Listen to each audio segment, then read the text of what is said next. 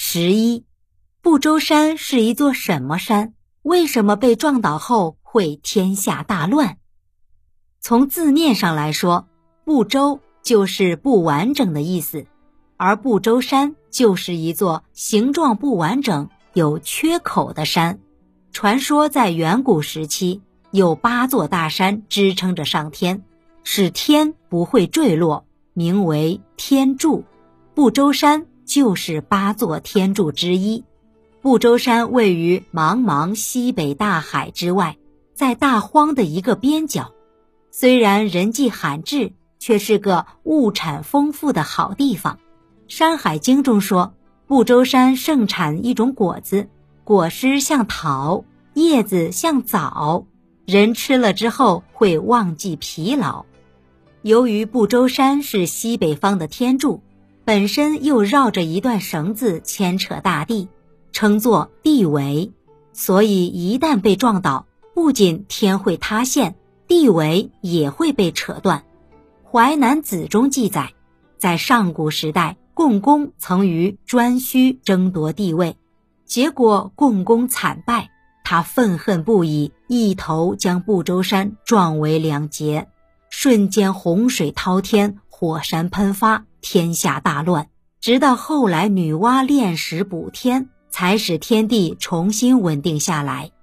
可是由于没有了不周山，天从此向西北倾斜，日月星辰也随之东升西落，大地向东南塌陷，大江大河也就向东流去。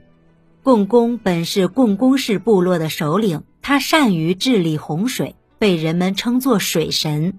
据说共工相貌凶恶，性格贪婪，人面蛇身，满头乱发，红如火焰，能生吃五谷和飞禽走兽。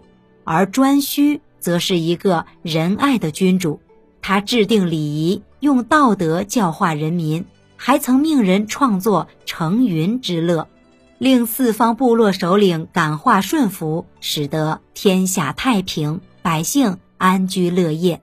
后来，共工起兵作乱，他虽然凶猛无比，但专需民心所向，所以几场大战之后，共工就被赶出中原，放逐到西北荒地。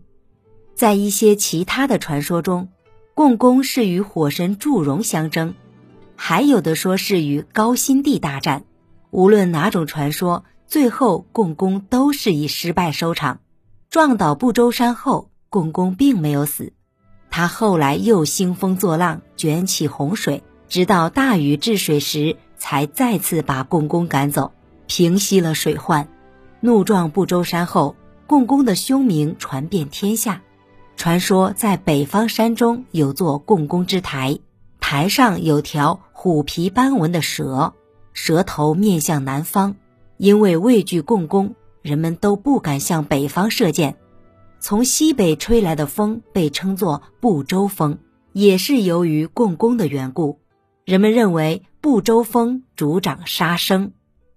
您刚才收听的是神话传说《中华文化十万个为什么》，同名图书由中华书局出版，演播陆德金。